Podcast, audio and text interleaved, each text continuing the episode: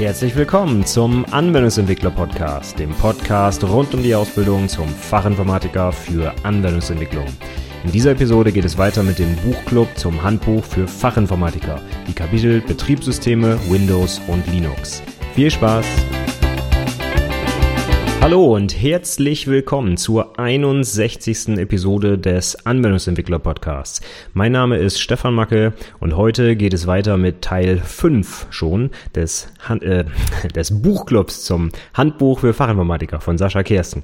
Wir haben beim letzten Mal intensiv über TCP, IP gesprochen, also alles, was so ein bisschen mit Netzwerk und so weiter zu tun hat. Und das war auch alles höchstgradig prüfungsrelevant, hatte ich damals schon gesagt. Heute ist es ein bisschen anders. Heute ist es höchstgradig, höchstgradig Heute ist irgendwas los. Höchstgradig praxisrelevant, aber recht wenig prüfungsrelevant. Die Kapitel, die wir nämlich dieses Mal besprochen haben, sind die Kapitel 5, 6, 7. Das sind die Betriebssystemgrundlagen und Windows und Linux. Ich habe meinen Azubis äh, das Kapitel 8 nicht mit aufgegeben, Mac OS. Ich habe es mir allerdings äh, selber doch nochmal einmal durchgelesen, um es hier auch mit zu besprechen.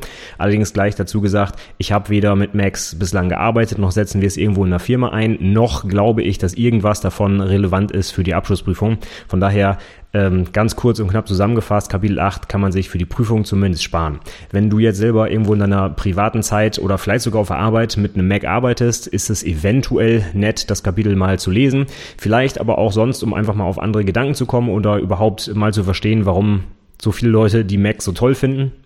Ich habe das Kapitel gelesen und äh, weiß noch nicht, warum sie es so toll finden, aber das ist persönliche Geschmackssache. Also wenn du die Macs ganz äh, klasse findest und gerne damit arbeitest, ist vielleicht das Kapitel 8 für dich auch ganz nett. Allerdings vermute ich, wenn du Macs benutzt, wirst du dich wahrscheinlich schon so ein bisschen damit auskennen, sonst hättest du dich wahrscheinlich nicht dafür entschieden und dann ist das Kapitel wahrscheinlich ja, es bietet wahrscheinlich wenig Mehrwert für dich. So wie ich auch im Großen und Ganzen das Kapitel Windows einschätzen würde, das ist eher was, äh, was ähm, Leute, die schon mit Windows arbeiten, wenig weiterbringt, weil halt auch viel beschrieben wird, was man so ähm, sage ich mal, wenn man so ein bisschen damit arbeitet, von alleine rausbekommt. Ist auch ein bisschen was drin, was sicherlich tiefer geht. PowerShell zum Beispiel, Kommandozeile und so weiter.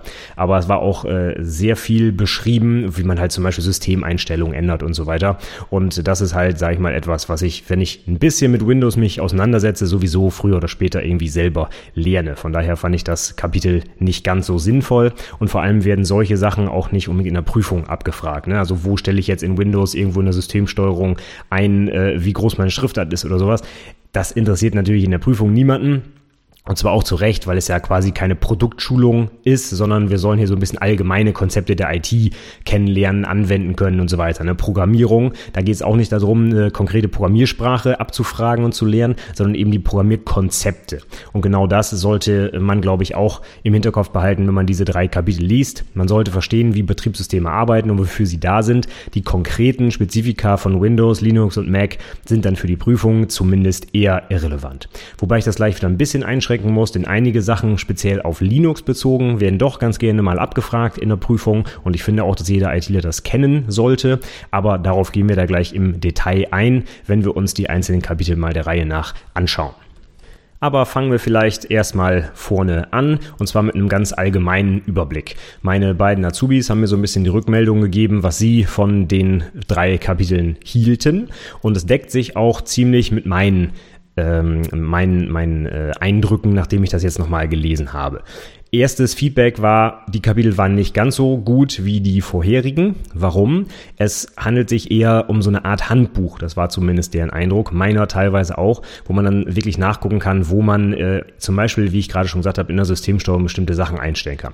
Sicherlich wichtig, wenn man das nicht kennt, wenn man allerdings so ein bisschen schon in der Ausbildung vorangeschritten ist und einfach selber vielleicht schon auch seit Jahren zum Beispiel mit Windows arbeitet, dann ist das eher, ähm, sag ich mal, dann weiß man das vielleicht schon und die ganzen Inhalte sind dann auch nicht ganz so relevant vielleicht für die Praxis. Es handelt sich dann eher, sag ich mal, um so ein Handbuch, wenn man nochmal nachgucken will, wie stellt man das nochmal ein oder wo war das nochmal, dann kann man das gut zum Nachschlagen benutzen. Das war so die, äh, der Eindruck. Aber, ähm, sag ich mal, um, um sich auf eine Prüfung vorzubereiten oder so oder auch für die Praxis sich vorzubereiten, war es etwas schwierig, weil man zum Beispiel Beispiel auch das ein bisschen schlecht lesen konnte. Es waren halt viele Fakten, sage ich mal, aneinandergereiht, viele Screenshots auch dazwischen. Zum Lesen war es so ein bisschen blöd. Es ist halt eher so, so zum Nachschlagen gedacht.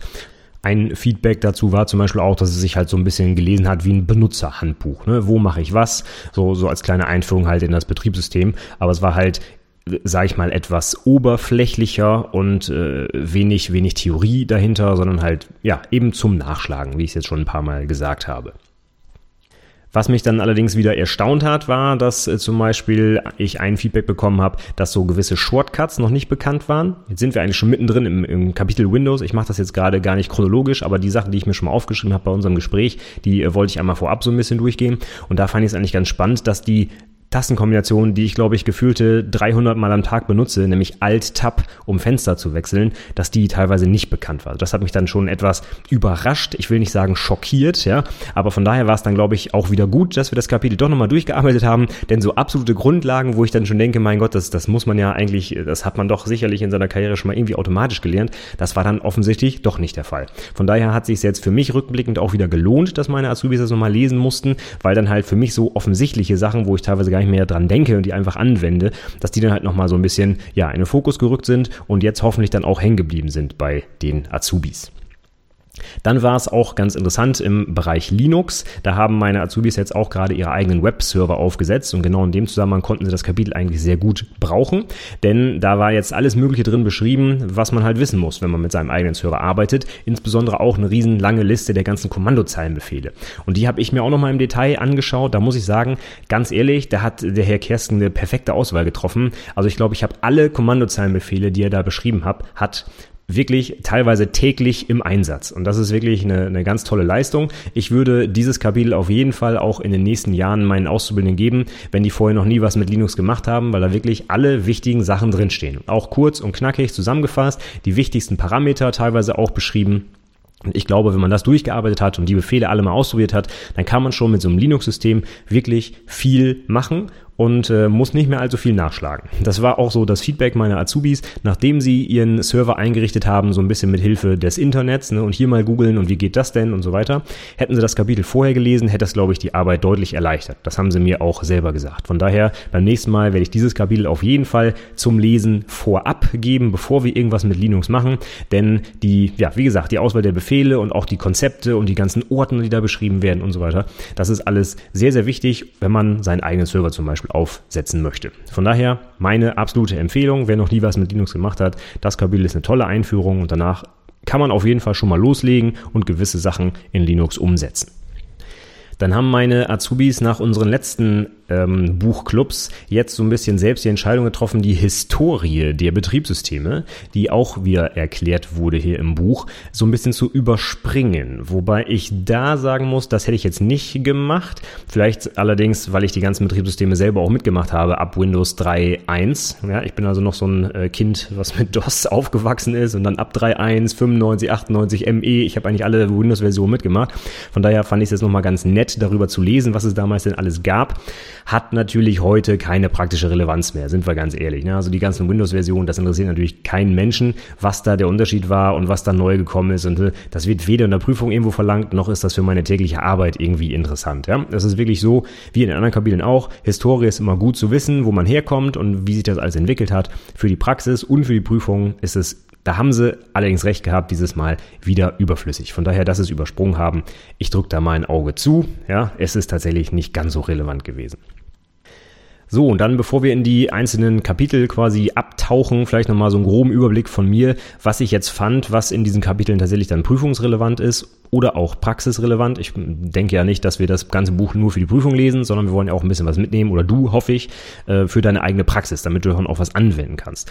Und prüfungsrelevant, meiner Meinung nach, ist sowas wie der grundsätzliche Aufbau von Betriebssystemen, wie das halt eben funktioniert, wofür die da sind. Und was mich dann gerade bei den Kapiteln Windows und Linux äh, interessiert, auch als Prüfer, ist, was sind denn so die Unterschiede zwischen den Betriebssystemen? Und darauf fokussieren dann auch viele Prüfungsfragen. Sowas wie zum Beispiel, sie sollen ihre Infrastruktur mit Betriebssystemen ausstatten ausstatten, nehmen Sie Windows oder Linux, was sind die Vor- und Nachteile? Ne? Und dann kommt dann halt sowas wie, Linux ist eben kostenlos, Windows hat vielleicht einen besseren Support, ähm, die Integration in unser Netzwerk ist besser, wenn wir einen Windows-Server haben, weil und so weiter, ja. Also da geht es so ein bisschen dann äh, in der Prüfung zur Sache, wenn es darum geht, was sind die einzelnen Vor- und Nachteile, beziehungsweise wie kann man eine Entscheidung für eines der Betriebssysteme zum Beispiel begründen, beziehungsweise ablehnen oder irgendwie äh, unterstützen. Ja? Wenn der Chef jetzt fragt, was sollen wir denn nehmen, dann sollte man halt eben so ein bisschen äh, eine, eine Empfehlung geben können und wissen, worauf man sich da einlässt und was eben die Vor- und Nachteile sind. Darauf würde ich mich auch beim Lesen dieser Kapitel fokussieren. Ganz konkrete äh, Geschichte zum Beispiel das Dateisystem. Ja? Es gibt nur ein Dateisystem, was eigentlich verlässlich mit Linux und Windows funktioniert und das ist FAT32. Und das sollte man zum Beispiel wissen. Alle anderen Dateisysteme haben vielleicht ganz tolle Vorteile und können dies und das und jenes, aber wenn ich Windows und Linux gleichzeitig drauf zugreifen lassen will, geht nicht. Ne? Und solche Sachen, darauf würde ich mich dann auch ähm, beim Lesen der Kapitel fokussieren. Gerade wo es so deutliche Unterschiede gibt, wie beim Dateisystem zum Beispiel, bei den Dateiberechtigungen zum Beispiel, da kann man auch äh, gerne die, die Linux-Sachen wirklich auch kennen. Also dieses ähm, System der drei Gruppen, also Benutzer, Gruppe und äh, alle anderen und der drei Rechte, nämlich lesen, schreiben, ausführen. Diese Kombination habe ich auch schon in der Prüfung mal abgefragt gesehen. Also sowas darf man dann gerne wissen. Und eben auch halt den Unterschied zu Windows, wie es da denn ist. Dass man da zum Beispiel nur mit NTFS überhaupt Dateiberechtigungen setzen kann, die dann aber sehr viel detaillierter möglich sind als unter Linux, wo ich halt eben nur diese drei Rechte habe. Da kann ich unter Windows jetzt einfach mal gefühlte, keine Ahnung, wie viel es genau sind, aber zehn verschiedene Sachen äh, einstellen zum Beispiel. Und das ist natürlich schon ein deutlicher Unterschied zwischen den Betriebssystemen und hat halt auch eine praktische Konsequenz für den Einsatz im Unternehmen. Und darüber sollte man eben Bescheid äh, wissen, um dann eben eine begründete Entscheidung zu treffen für oder gegen das ein oder andere System. Was auch schon mal gefragt wurde, was ich mal gesehen habe, war sowas wie nennen Sie. Ne? Die nennen Sie Aufgaben sind immer besonders schön, da kann man ganz einfach Punkte holen. Und in diesem Fall sowas wie nennen Sie einfach fünf Linux-Distributionen. Und da kann man natürlich auch nach dem, nach der Lektüre dieser Kapitel einiges zu sagen, weil der Herr Kersten natürlich auch einige Sachen da genannt hat. Gehen wir aber gleich bestimmt nochmal drauf ein, wenn wir dann an der Stelle sind. Und was ich auch schon mal gesehen habe, waren so ein paar interessante Verzeichnisse unter Linux. Linux hat ja den Vorteil, dass quasi der, äh, der Kern von Linux immer gleich aufgebaut ist und gerade auch das Dateisystem, wo zum Beispiel solche bestimmten Ordner wie dev und root und etc und so weiter eigentlich auf allen Linux-Systemen identisch sind. Und da kann man halt schön abfragen, was machen denn diese Ordner oder was ist da drin? Ja? Und das ist nicht nur für die Prüfung interessant, sondern natürlich auch für die Praxis. Denn wenn ich nicht weiß, wo ich nachgucken muss, wenn ich meine Konfigurationseinstellungen suche, zum Beispiel unter Linux, dann werde ich halt erstmal ewig rumsuchen suchen, beziehungsweise wieder Google zur Hilfe nehmen. Und wenn ich mich aber ein bisschen auskenne unter Linux, weiß ich, Konfiguration liegt unter etc, dann gucke ich da einfach mal rein, mache mal ein ls und stelle fest, liegt da vielleicht schon die Datei, die ich bearbeiten will. Ne? Heißt die vielleicht schon so wie das, was ich suche. Also, kurz zusammengefasst, die Kapitel, ich fand sie ähm, gut für die Praxis, absolut super äh, Praxisbezug, gerade das Linux-Kapitel. Wie gesagt, ich empfehle das ab jetzt allen meinen Azubis, bevor die irgendwas mit Linux machen und auch meinen Studenten wahrscheinlich, die sind auch immer, ähm, ja, wie soll man sagen, die haben vorher auch meist noch nie was mit Linux gemacht, sind halt Windows gewohnt und dann werden sie auf einmal auf so eine Kommandozeile geschmissen, wo man erstmal nirgendwo klicken kann und das wird dann auch nicht ganz so gut angenommen meistens. Und wenn man sich aber zum Beispiel mit diesem Kapitel jetzt erstmal so in die Grundzüge einarbeiten kann, ich glaube, das ist eine gute Idee und das werde ich ab jetzt einfach mal versuchen, ob das funktioniert. Gut, dann schauen wir uns doch jetzt vielleicht wirklich mal die einzelnen Kapitel an und was die Inhalte waren. Und dann gehen wir mal kurz durch, was davon jetzt wirklich interessant für die Prüfung und oder die Praxis ist und was eher weniger wichtig ist.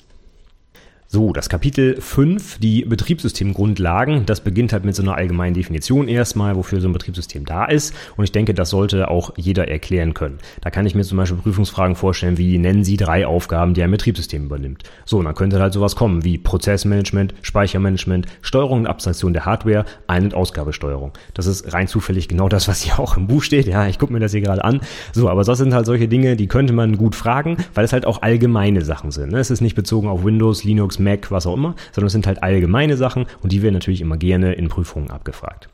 Ja, dann kommen wir zum ersten Unterkapitel, Entwicklung der Betriebssysteme. Das ist jetzt also nochmal wieder die Historie. Da geht's dann auch gleich los mit Unix und wie sich daraus dann zum Beispiel Linux entwickelt hat. Und die Geschichte von Windows wird erzählt, von DOS natürlich, womit ich persönlich auch noch gearbeitet habe. Und was immer noch so ein kleines Relikt von früher ist, zumindest denke ich das, äh, wenn ich die Kommandozeile aufmache unter Windows, die sieht halt immer noch genauso aus wie früher die DOS-Konsole. Ja. Ähm, muss man heute nicht mehr kennen im Prinzip, denn das ist einfach uralt und kein Mensch benutzt das mehr. Aber ich fand es nochmal ganz interessant interessant zu lesen, wie sich das Ganze denn entwickelt hat und wie alt das ganze Zeug eigentlich schon ist. Ne? Unglaublich. Aber für die Prüfung und auch für die Praxis, glaube ich, könnte man die paar Seiten hier überspringen. Sind allerdings nicht so viele, zwei Seiten DOS und Windows. Ich glaube, da kann man sich mal einmal gönnen, drüber gelesen zu haben. Aber dann, wie gesagt, die einzelnen Windows-Versionen und wann die rauskamen und so weiter, interessiert eigentlich niemanden, ganz ehrlich gesagt. Genauso ist es eigentlich bei der Linux-Historie. Ich finde es auch wichtig, sowas zu wissen, gerade auch wer es erfunden hat. Ne? Der Linus Torvalds, das ist ja so eine Ikone in der Informatik, da dürfte man gerne mal den Namen auch gehört haben und was er so oder was ihn zur Ikone gemacht hat, nämlich dass er Linux quasi erfunden hat, in Anführungszeichen. Von daher, das kann man sich gerne mal durchlesen für die Prüfung, für die Praxis. Wie eigentlich auch alle anderen Kapitel zur Historie, die wir schon besprochen haben, eher nicht ganz so relevant. Gut, dann kommen wir dann zum äh, Thema Aufgaben und Konzepte von Betriebssystemen. Da geht es dann zum Beispiel los mit dem Kernel. Was ein Kernel ist, nämlich das grundlegende Computerprogramm, das auf dem Prozessor des Aus äh, des Rechners ausgeführt wird. Also das quasi die grundlegende Steuerung übernimmt des Ganzen. Und das kann man äh, auf jeden Fall gerne mal wissen, denn zum Thema Kernel, das hört man immer wieder mal, zum Beispiel wenn man eine Linux startet und der startet nicht mehr richtig, dann gibt es eine Kernel Panic. Und dann sollte man auch in Panik geraten, denn dann ist wirklich irgendwie was Grundsätzliches kaputt. Und äh, da jedes Betriebssystem einen Kernel hat, sollte man schon mal verstanden haben, was denn dahinter steckt und was ein Kernel ist. Vor allem auch den Unterschied zwischen den beiden Möglichkeiten, nämlich dem Micro-Kernel oder dem Mikro-Kernel und dem monolithischen Kernel. Gerade auch der Begriff monolithisch, der kommt auch in der Softwareentwicklung häufig vor und das ist ein großer wie soll man sagen, ein großer Klumpen, ja, der, der, wo irgendwie alles miteinander verdrahtet ist und zusammenhängt. Und das wird dann in der Softwareentwicklung gerne als Monolith bezeichnet, bezeichnet im ähm, Kontrast zu einer vielleicht modular aufgebauten Software, die ich mir so ein bisschen zusammenstöpseln kann aus eigenen äh, einzelnen Komponenten. Mensch, heute ist irgendwas los. Ich weiß auch nicht, kann ich heute nicht sprechen irgendwie. Gut, auf jeden Fall sollte man das wissen, was das ist. Ich habe es noch nie konkret in der Prüfung abgefragt gesehen, ganz ehrlich gesagt, aber ich finde, es ist schon wichtig, dass man die Programme, die man täglich benutzt, und dazu gehört nun mal an, an Nummer eins das Betriebssystem. Ne? Was startet, wenn ich den PC anmache? Das Betriebssystem. Von daher sollte man wenigstens mal verstanden haben, wofür das eigentlich da ist und was das macht. Das hebt uns dann als ITler vielleicht auch von den normalen Menschen ab, die auch alle jeden Tag mit dem Betriebssystem arbeiten, aber überhaupt gar keine Ahnung haben, wofür das eigentlich da ist. Ja, und ich denke mal, so ein bisschen Fachwissen könnte man durchaus mitbringen, wenn man schon einen IT-Beruf hat. Gut, dann geht's weiter mit Gerätetreibern, Systemprogrammen, Schnittstelle für Anwendungsprogramme und, und, und so weiter. Alles tolle Sachen, brauchen wir für die Prüfung eher weniger. Also man sollte das mal verstanden haben, denke ich, auch für die Praxis, dass man weiß, was man eigentlich tut, wenn man mit den einzelnen Werkzeugen arbeitet, aber für die Prüfung eher uninteressant, sage ich ganz ehrlich.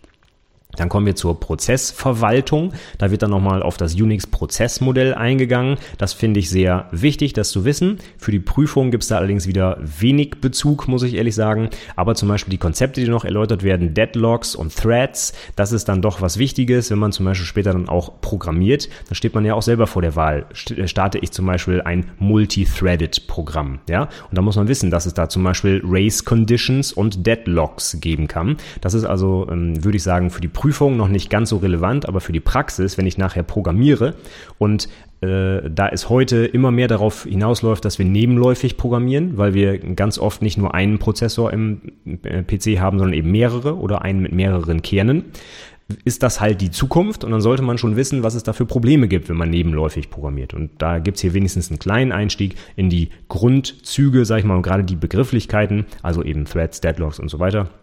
Von daher, das darf man auch gerne da mal gelesen haben. Ja, dann geht es weiter zur Speicherverwaltung. Da wird dann intensiv auch beschrieben, wie zum Beispiel das Paging funktioniert, also die Auslagerung der, des Speichers auf die Festplatte zum Beispiel.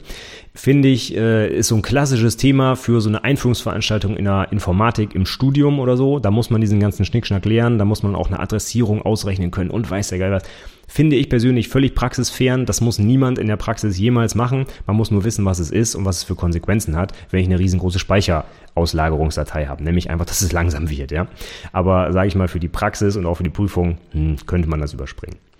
Gut, dann kommen wir zu den Dateisystemen. Da habe ich dann schon gesagt, das ist dann durchaus wichtiger, denn das ist halt ein konkreter Praxisbezug und das ist auch wichtig, dass ich weiß, wenn ich zwei Betriebssysteme habe, dass die eben nicht einfach mit irgendeinem Dateisystem arbeiten können, sondern ich da schon genau entscheiden muss, nehme ich zum Beispiel NTFS oder FAT32 oder EXT2 oder wie auch immer Es hat halt jeweils Vor- und Nachteile und eventuell kann mein Betriebssystem nachher nicht darauf zugreifen, wenn ich das Falsche nehme. Von daher, das sollte man schon wissen. Und dann kommen wir auch zum virtuellen Unix-Dateisystem. Das sind jetzt diese Ordner, die ich eben schon nannte. Also zum Beispiel bin und def und usr und etc und var und so weiter. Die darf man durchaus auswendig können, meiner Meinung nach. Die frage ich auf jeden Fall meine Azubis auch immer in den Lernzielkontrollen ab. So ein paar, also im Prinzip genau die, die hier auch genannt werden im Buch, die sollte man schon auf, auswendig drauf haben und wissen, was denn so da drin ist und was deren Aufgabe ist. Das ist, gehört meiner Meinung nach zum Grundwissen von Linux dazu. Das, was dann als nächstes kommt, genauso praxisrelevant, nämlich die Dateirechte, das hatte ich eben schon gesagt, also die drei Gruppen und die drei Zugriffsrechte, äh, User Group äh, Other und äh, Read, Write, Execute und dann die Kombinationen des Ganzen und das Oktaldarstellung und so weiter. Das ist absolut praxisbezogen und das wurde auch schon mal in der Prüfung abgefragt, von daher unbedingt mal angucken. Dann kommen wir zum Windows-Dateisystem, also der Aufteilung in die verschiedenen äh, Laufwerksbuchstaben und wie das dann aufgebaut ist und welche Sonderzeichen erlaubt sind und welche nicht und so weiter. Wichtig für die Praxis auf jeden Fall, für die Prüfung dann eher weniger. Ja, dann kommen wir zum Ende nochmal in den Bereich, der sehr, sehr prüfungsrelevant ist, nämlich die Virtualisierung. Virtualisierung war jetzt gerade in den letzten Jahren natürlich absolut relevant, wird fast in jeder Prüfung irgendwie was zu abgefragt. Problem ist, in diesem Kapitel reicht mir der Einstieg in die Virtualisierung eigentlich nicht. Also es ist ein netter Überblick, dass man schon mal sieht, was es da so gibt. Aber als Prüfungsvorbereitung würde mir das hier nicht ausreichen. Das ist mir äh, viel zu oberflächlich und da fehlt einfach viel zu viel. Also wenn wir uns mal die konkreten Seitenzahlen angucken, das sind zwei oder drei Seiten zum Thema Virtualisierung. Und dann kommt quasi eine Praxisanleitung zum Umgang mit VMware Workstation. Das ist etwas, was ich mir komplett schenken würde. Das ist eine konkrete Produktschulung, sage ich mal. Das ist weder für die Prüfung relevant noch für die Praxis, wenn du nicht zufällig mit VMware Workstation arbeitest. Ne? Also von daher habe ich zum Beispiel jetzt dieses äh, kom äh, komplette Kapitel übersprungen Erklärungen, wobei ganz ehrlich, das sind auch nur vier Seiten, das ist also jetzt nicht wahnsinnig umfangreich. Aber da würde ich auf jeden Fall den Tipp geben, für die Prüfungsvorbereitung unbedingt nochmal Sekundärliteratur anschauen zum Thema Virtualisierung. Das ist ein ganz, ganz wichtiges Prüfungsthema. So, dann ist das erste Kapitel schon durch. Kommen wir zum Kapitel 6, Windows. Das geht dann gleich mal los mit einer Historie und einer riesen Tabelle der ganzen Windows-Version, die über zweieinhalb Seiten geht. Das würde ich mir dann tatsächlich schenken. Ist eine nette Übersicht, brauche ich allerdings nicht zu lernen, meiner Meinung nach. Und dann gibt es noch eine kleine Übersicht, welche Windows 10 Version es gibt. Also das zeigt nochmal, das Buch ist wieder top aktuell auf dem neuesten Stand seit der letzten Auflage. Da sind also alle Bezüge zu Windows 10 und äh, neueren Entwicklungen auf jeden Fall drin. Ist also wirklich klasse. Allerdings für die Prüfung ist es wieder mal irrelevant. Für die Praxis eventuell, ich weiß nicht, ob deine Firma zum Beispiel schon Windows 10 einsetzt oder ob ihr noch, wie wir zum Beispiel, auf Windows 7 arbeiten. Aber es ist sicherlich wichtig zu wissen, da das jetzt ja auch von Microsoft mehr oder weniger die letzte Windows-Version äh, theoretisch sein soll und dann nur noch Updates gefahren gefahren werden. Von daher, da kann man sich mal kurz mit auseinandersetzen, denke ich. Ja, dann kommen die Windows-Dateisysteme, hatte ich schon gesagt, wichtig, auch die Eigenschaften abzugrenzen und im, im Vergleich auch zu den Linux-Dateisystemen. Und dann kommt der Bereich des Kapitels, den ich für die Prüfung absolut irrelevant finde, für die Praxis durch das Feedback meiner Azubis allerdings sehr relevant, denn da waren wie gesagt noch Sachen drin, die sie nicht kannten, gerade die Shortcuts und so weiter. Aber ansonsten ist der Rest des Kapitels mehr oder weniger so ein Benutzerhandbuch. Ne? Wie mache ich was? Wo sind welche Einstellungen? Äh, hier nochmal ein Shortcut eingebaut, da nochmal der Windows Explorer erklärt und auch die Konsole und so weiter. Sicherlich wichtige Inhalte für die Praxis ich bin schon fast davon ausgegangen, dass die Leute das einfach so können. Aber wie gesagt, das Feedback hat mich eines Besseren belehrt. Von daher lies es gerne mal durch. Wenn du es schon kennst, umso besser, kannst es halt schnell überfliegen. Wenn nicht, ist da sicherlich noch einiges drin, was für die tägliche Arbeit absolut relevant ist. Was ich dann auch sehr wichtig fand, ist das nächste Unterkapitel, nämlich die Windows PowerShell. Denn wenn wir schon mit Windows arbeiten, dann ganz klarer Tipp, vergiss die Kommandozeile. Das interessiert keinen Menschen mehr. Die Windows PowerShell ist das mächtigste Ding, was es irgendwie unter Windows gibt, wenn du irgendwas automatisieren willst. Von daher zieh dir das Kapitel mal rein. Das würde ich mir auf jeden Fall angucken. Das ist definitiv die Zukunft. Du kannst unter Windows alles über die PowerShell starten oder starten nicht nur, sondern auch steuern. Ja, auch die kleinsten Einstellungen, irgendwo einen Namen im Active Directory ändern Servern oder wie auch immer. Es geht alles heute über die PowerShell und von daher ist das definitiv das Mittel der Wahl, wenn du dir irgendwas unter Windows reinziehen willst. Dann unbedingt die PowerShell. Für die Prüfung ist es allerdings völlig irrelevant.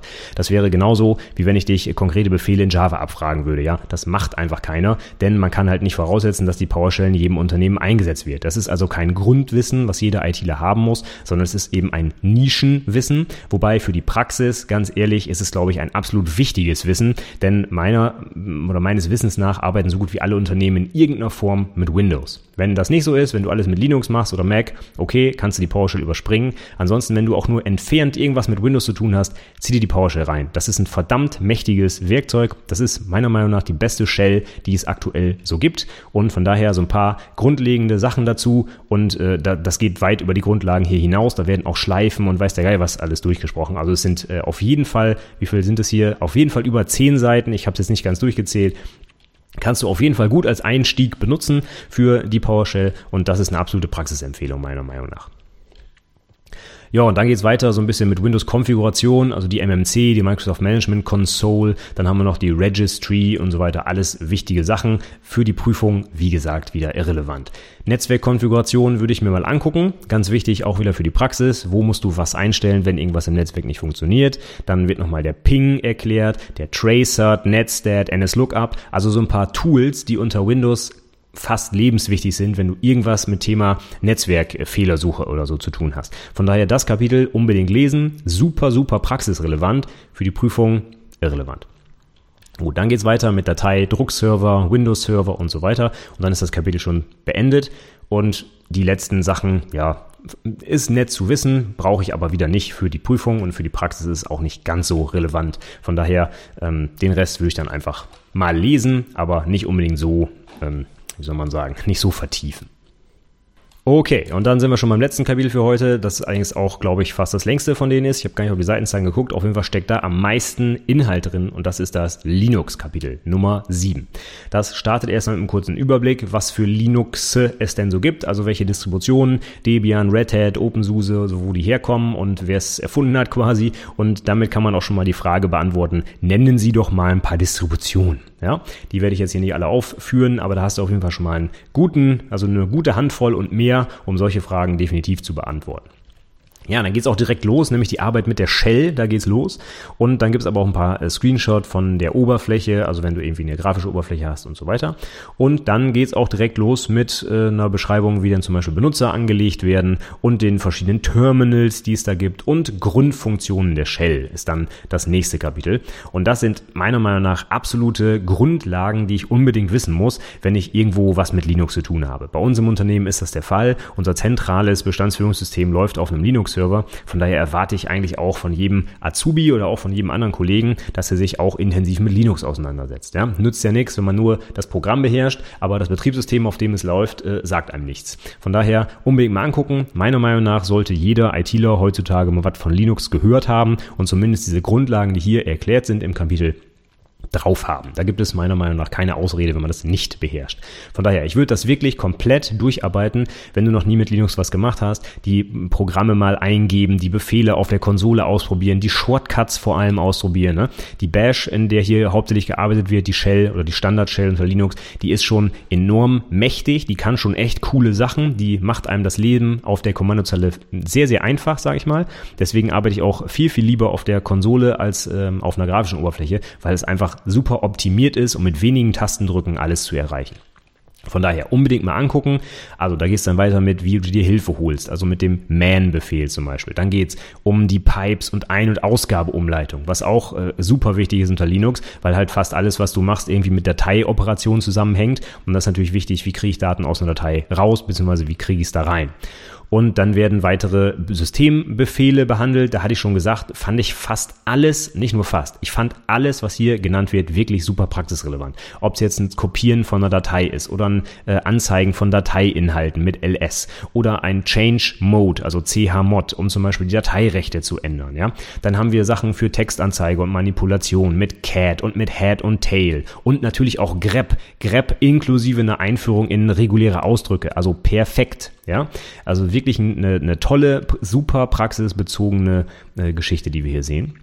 Dann geht's weiter mit Systemverwaltung, mit Mount zum Beispiel oder Disk Usage, File System Check und so weiter. Das sind alles Sachen, die wirklich sehr wichtig sind, wenn ich in irgendeiner Weise einen Linux-Server zum Beispiel betreibe, was ich dir zum Beispiel auch empfehlen würde. Ne, wenn du noch keinen hast, dann schaff dir einen an. Besser kann man das ganze Zeug nicht lernen, als wenn du deinen eigenen Webserver irgendwo stehen hast und den zum Beispiel gegen Angriffe absichern musst. Ja? Also besser wirst du es, glaube ich, äh, nicht, nicht lernen, weil du einfach die, den Zwang hast, das zu lernen, weil du sonst halt gehackt wirst. Ja?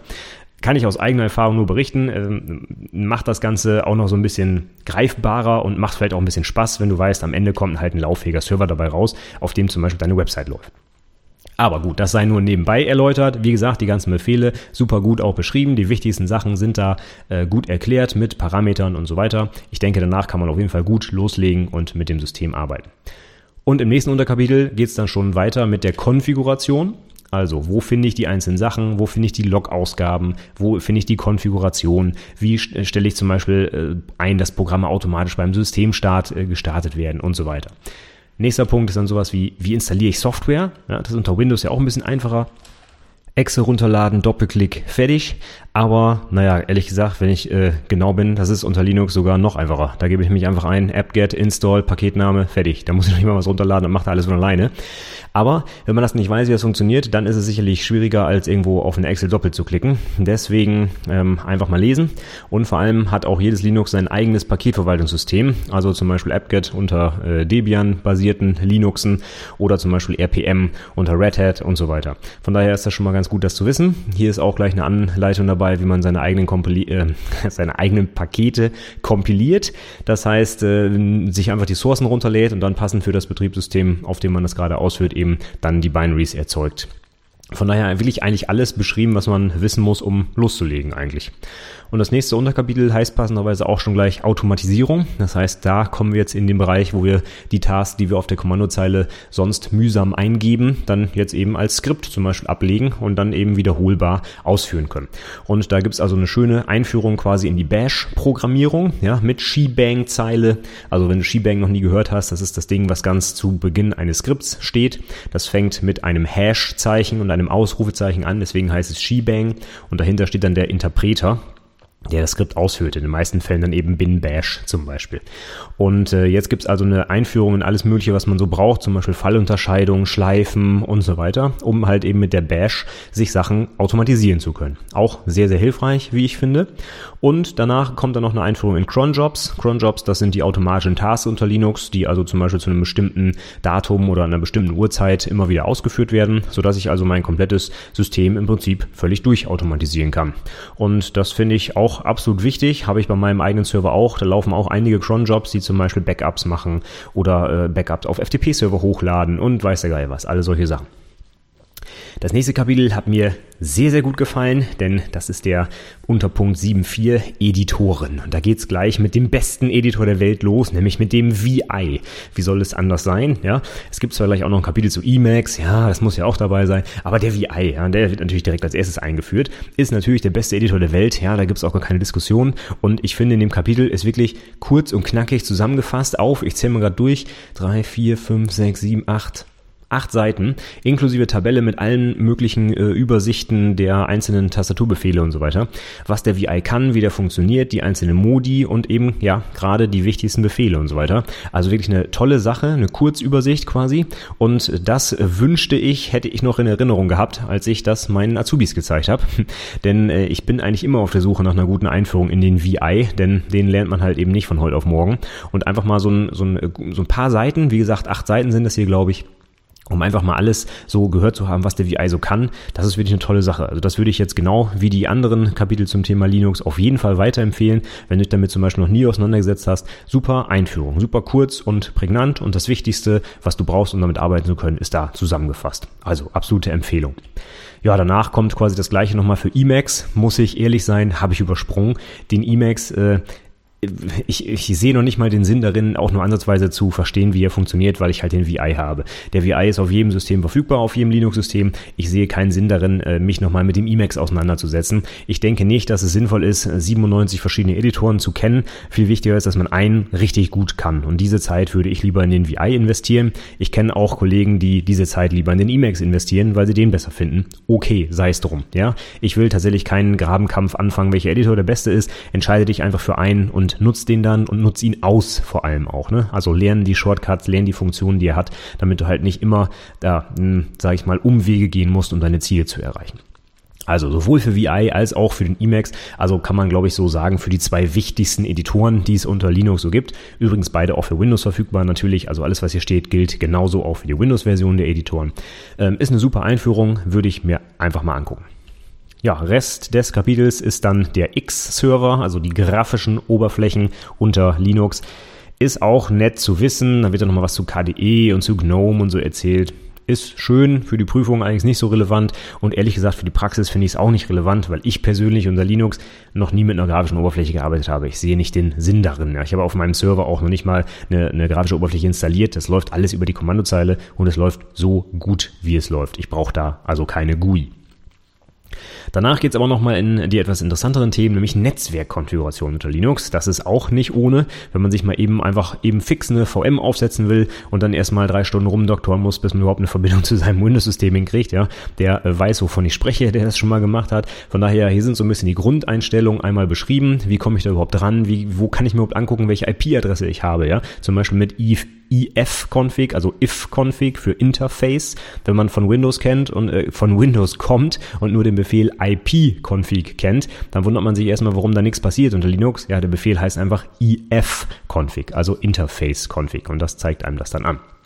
Aber es gibt halt auch noch ein paar mehr Kommandozeilenbefehle, die für die Netzwerkkonfiguration interessant sind. Die werden hier auch genannt, zum Beispiel route oder root oder wie auch immer man das äh, ausspricht. Ich glaube, auf Englisch wäre es eher route für die Route. Und dann eben noch Ping und Tracer und so weiter, die es auch alle unter Windows ja gab. Und äh, die werden hier nochmal kurz angerissen quasi. Zum Schluss kommt da noch mal ein bisschen was zum Thema CAPS, also Druckersteuerung und Samba für die Dateifreigaben im Windows-Netzwerk und dann kommen schon Übungsaufgaben, dann ist das Kapitel durch. Ja, also wie gesagt, das Linux-Kapitel, eine super Leseempfehlung, unbedingt, absolut praxisbezogen für die Prüfung. Auch das eine oder andere da drin, wie zum Beispiel die einzelnen Ordner unter äh, Linux, was die für eine Bedeutung haben, ähm, sicherlich auch mal wichtig. Aber das meiste ist definitiv nicht prüfungsrelevant, aber finde ich absolut praxisrelevant. Von daher, probier die Sachen einfach mal aus, schnapp dir mal ein Linux, muss ja nicht gleich der äh, teure oder billige, aber dem am Internet angeschlossene Server sein. Es kann ja auch einfach eine VM sein, um das einfach mal auszuprobieren und einfach vielleicht mal den Horizont zu erweitern. Wenn du zum Beispiel bislang nur mit Windows gearbeitet hast, dann schnapp dir mal Linux, weil das ist eine, ein ganz anderes Betriebssystem. Das funktioniert ganz anders und äh, das kann eigentlich nur deinen Horizont erweitern, wenn du es mal ausprobierst. Gut, dann schließen wir den Buchclub für heute ab. Wie gesagt, Kapitel 8, ich habe es auch noch gelesen zum Thema OS X. Ich habe es ehrlich gesagt äh, ja, ich sehe nicht den Sinn darin, sich das noch anzugucken. Es ist weder prüfungsrelevant noch für mich praxisrelevant. Wenn du der andere Meinung bist, dann schreib mir gerne einen Kommentar unter dieser Episode. Ja, ich will allerdings keinen Krieg anfangen mit irgendwelchen Mac-Jüngern. Ich bin auch kein Windows- oder Linux-Jünger. Ich benutze die einfach nur, um meine Ziele zu erreichen. Aber ich äh, kämpfe nicht gegen irgendwelche Leute, die andere Betriebssysteme besser finden. Dafür ist meine Zeit ehrlich gesagt zu schade. Jedes Betriebssystem kann sicherlich alles umsetzen, was ich heute brauche. Das eine besser, das andere äh, schlechter. Und von daher ist es eigentlich ganz egal, was man nimmt. Hauptsache, man kennt sich mit dem, das man einsetzt, vernünftig aus und investiert vielleicht mal Zeit, um das zu lernen. Und ich glaube, gerade für Linux kann man dieses Kapitel 7 aus dem Handbuch für Fachinformatiker halt perfekt benutzen, weil wirklich ein Rundumschlag gemacht wird, wichtige ähm, Bash-Befehle, wichtige Linux-Befehle an sich, dann nochmal die Konfiguration der, die Editoren und so weiter. Da ist wirklich alles drin, um einfach loslegen zu können. Deswegen fand ich das Kapitel auch wirklich sehr, sehr empfehlenswert, wenn auch eben nicht ganz so viel für die Prüfung da rauszuziehen ist. Okay, dann würde ich sagen, äh, beenden wir die Episode heute mit einem Ausblick, wann es denn weitergeht. Wir haben uns jetzt darauf verabredet, dass wir ein paar mehr Kapitel lesen, dafür aber erst ein bisschen später den Buchclub machen, weil jetzt so ein bisschen die Sommerpause ist, beziehungsweise meine, weil meine Studentin gerade im Studium ist und ich deswegen gar nicht so oft mit ihr zusammensitzen kann, um das Buch durchzusprechen. Deswegen haben wir uns darauf verständigt, Anfang Juli, also Juli 2016, weiterzumachen mit dem nächsten Buchclub. Und der hat es dann allerdings in sich. Da haben wir uns nämlich fünf Kapitel vorgenommen. Allerdings, wie ich schon mal in der letzten Episode angedeutet habe, gehen wir jetzt nicht mehr chronologisch von vorn bis hinten durch, sondern wir haben uns jetzt äh, gezielt Kapitel rausgesucht und gehen die jetzt durch. Und das sind im Speziellen die folgenden Kapitel. Nummer 14 Server für Webanwendungen. Dann machen wir Kapitel 20 JavaScript und Ajax. Dann nehmen wir die 16 dazu XML. Dann machen wir 15 weitere Internet-Serverdienste und Nummer 18 Webseitenerstellung mit HTML und CSS. Ich sage auch ganz kurz dazu, warum wir uns für diese Kapitel entschieden haben. Wir lassen im Prinzip jetzt erstmal die Programmierkapitel aus, denn dazu haben wir schon viel, viel, viel gemacht, auch während der Ausbildung und meine Azubis können ja auch schon recht gut programmieren. Von daher äh, überspringen wir die Kapitel kurz und fangen jetzt mit denen äh, oder machen mit den Sachen weiter, die für sie gerade relevant sind. Und zwar haben die beiden sich jetzt halt einen Server angeschafft, den sie jetzt aufsetzen. Und in dem Zusammenhang haben wir gesagt, welche Kapitel sind denn dazu jetzt eigentlich am passendsten? Und dann haben wir uns die Kapitel rausgenommen, wo sie noch nicht so viel selber gemacht haben, wie zum Beispiel HTML und CSS. Das haben die eigentlich schon selber gelernt. Deswegen haben wir das zum Beispiel jetzt nach ganz hinten geschoben. Für den Fall, dass wir keine Zeit mehr haben, lassen wir das nämlich tatsächlich erstmal weg. Und wir konzentrieren uns jetzt halt auf das, was wichtig ist, um eben diesen Webserver zu verstehen, zu betreiben schreiben und so weiter. Und das sind eben die Kapitel 14, 20, 16, 15, 18. Wobei das Kapitel 16 XML nimmt nochmal so eine Sonderrolle ein. Das passt ganz gut zu dem Rest, zu Webentwicklung und so weiter. Deswegen haben wir es jetzt dazu genommen. Ähm, und deswegen haben wir so ein bisschen so ein, ja, wie soll man sagen, so ein Paket geschnürt aus Themen, die, glaube ich, so grob zusammenpassen, ebenso zum zum alles, was zum Thema Web so dazu gehört. Und äh, ich sage aber auch gleich dazu, dass wir ein Kapitel ich wahrscheinlich komplett auslassen werden. Und das ist Kapitel 19, Webserver-Anwendung. Da haben wir mal so durchgeblättert und das ist fast ausschließlich PHP-Programmierung. Und ehrlich gesagt, obwohl ich früher meine Ausbildung selber mit PHP gemacht habe und ich PHP auch weiterhin äh, für eine sehr wichtige Sprache halte, ist es für meine Azubis, glaube ich, nicht allzu sinnvoll, das nochmal zu lernen. Das wird bei uns nicht eingesetzt und äh, diese Sachen zu wiederholen, wobei wir zum Beispiel alles mit Java machen und Java EE, da finde ich PHP nicht ganz so sinnig. Ja? deswegen vermute ich mal, dass wir das Kapitel sogar ganz weglassen. Aber wir haben ja auch noch ein bisschen mehr Zeit. Vielleicht mache ich es dann, hole ich das dann später nochmal alleine nach oder so. Ich weiß es noch nicht. Auf jeden Fall jetzt werden wir Anfang Juli 2016 die Kapitel 14, 20, 16, 15, 18 des Handbuchs für Fachinformatiker durcharbeiten. Das sind also jetzt mal ab heute gerechnet grob zwei Monate Zeit. Von daher, wenn du dir äh, auch die Zeit nehmen willst und das mitlesen willst, dann mach doch gerne mit. Und Anfang Juli spreche ich dann halt diese fünf Kapitel durch. Wenn du dann irgendwelche Fragen oder Anmerkungen hast, schick mir gerne eine Mail oder schreib mir einen Kommentar zu der Episode hier. Wie immer äh, würde ich gerne Sachen auch einfließen einfließen lassen, wenn es Anregungen von deiner Seite gibt. Die Shownotes zur heutigen Episode und auch äh, Kontakt- und äh, Kommentarmöglichkeit findest du wie immer unter anwendungsentwicklerpodcast.de slash 61, also die beiden Ziffern 6 und 1 ausgeschrieben für die heutige 61. Episode. Äh, Moment, nicht ausgeschrieben, also 6.1, ne? Die beiden Ziffern einfach wie die Zahl 61 hintereinander. Das war's. Wenn du schon auf der Website bist, dann guck doch mal im Blog vorbei. Da habe ich letzte Woche einen kleinen Artikel zum Thema Pseudocode in der schriftlichen Abschlussprüfung geschrieben, weil ich dazu in letzter Zeit sehr häufig gefragt wurde, wie geht denn Pseudocode? Ja? Und meine Antwort ist immer, ehrlich gesagt, äh, halte ich nicht mit solchen Sachen auf. Schreib einfach, ähm, schreib einfach Quellcode in der Sprache deiner Wahl hin und das wird definitiv als Pseudocode akzeptiert. Und wenn du es ein bisschen einfacher dir machen willst, dann lässt du halt alle Klammern weg und äh, überflüssiges Zeug, also wie zum Beispiel unnötige äh, Umbrüche oder ich weiß es nicht, Klammern, Parameter, Typ, Namen, weiß der Geil was. Ich habe ein kleines Beispiel auch in dem mm, in dem Artikel dazu geschrieben, wie also aus Java-Code tatsächlich dann Pseudocode wird, so wie ich es zum Beispiel dann empfehlen würde. Das heißt nicht, dass du es so machen musst, aber ich bin in den letzten Jahren damit, glaube ich, ganz gut gefahren. Ich habe auch viele Prüfungen korrigiert, wo die Prüflinge das genauso gemacht haben. Also verschwende keine Zeit da drin, äh, Pseudocode zu lernen, sondern nimm äh, konzentriere dich lieber auf das, was wichtig ist, nämlich auf die Lösung des Problems. Dazu habe ich auch noch mal eine Kleinigkeit geschrieben in dem Artikel.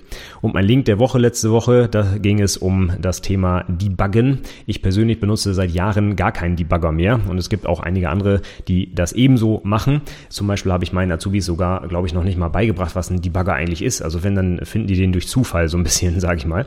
Denn es gibt eine viel einfache Möglichkeit und zwar mit den Mitteln deiner Programmiersprache auf der Konsole zum Beispiel irgendwas auszugeben. Es gibt einen schönen Artikel von Aaron Patterson, Patterson, den habe ich nämlich da verlinkt. I'm a Putz Debuggerer. Der arbeitet mit Ruby und in Ruby ist der Kommandozeilenbefehl oder ist der Befehl zum Ausgeben auf der Kommandozeile eben Putz. Unter Java wäre es halt System Out Printline zum Beispiel. Und so habe ich auch dann den Artikel genannt. Ich arbeite nämlich ganz genauso. Wenn ich Fehler suche, gebe ich es einfach über die Kommandozeile aus und startet also nicht irgendeinen Debugger. Das ist mir viel zu umständlich und es dauert auch einfach viel zu lange. Ja, schau doch mal rein. Vielleicht ist der Artikel für dich auch interessant. Der Aaron gibt da einige Tipps aus seiner eigenen Praxis, wo er das schon eingesetzt hat und worauf man vielleicht achten sollte, wenn man so seine äh, Programme debuggt.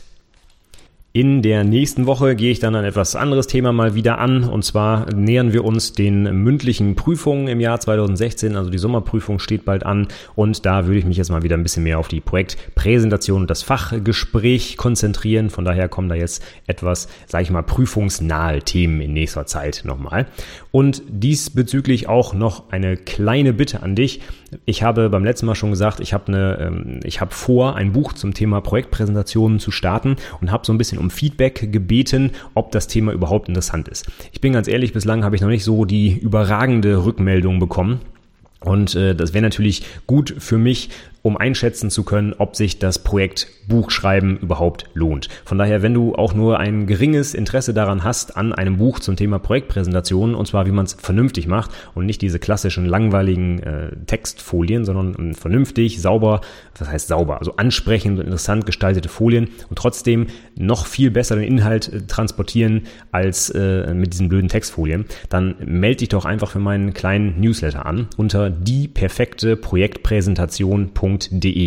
Damit zeigst du mir, dass es vielleicht Interesse an dem Buch gibt wenn ich da nicht ganz so viel Feedback bekomme, was auch völlig okay ist, dann heißt es halt, ich kann mir die Arbeit sparen, weil es halt niemanden gibt, den das Buch interessiert. Finde ich auch in Ordnung. Aber ich äh, würde ganz gerne noch die Chance nutzen und dich nochmal darum bitten, wenn du dich dafür interessierst, dann trag dich doch ein, damit ich halt einfach so eine Hausnummer habe, ob es sich lohnen würde, das Buch anzugehen oder nicht. Die perfekte Projektpräsentation.de. Mit AE oder Ä kannst du beides schreiben, beide Domains müssten funktionieren. Gut, bis dahin bis dahin, also bis nächste Woche, wenn's, wenn wir uns das nächste Mal hoffentlich wieder hören, würde mich freuen. Bis dahin sage ich vielen, vielen Dank fürs Zuhören und bis zum nächsten Mal. Tschüss.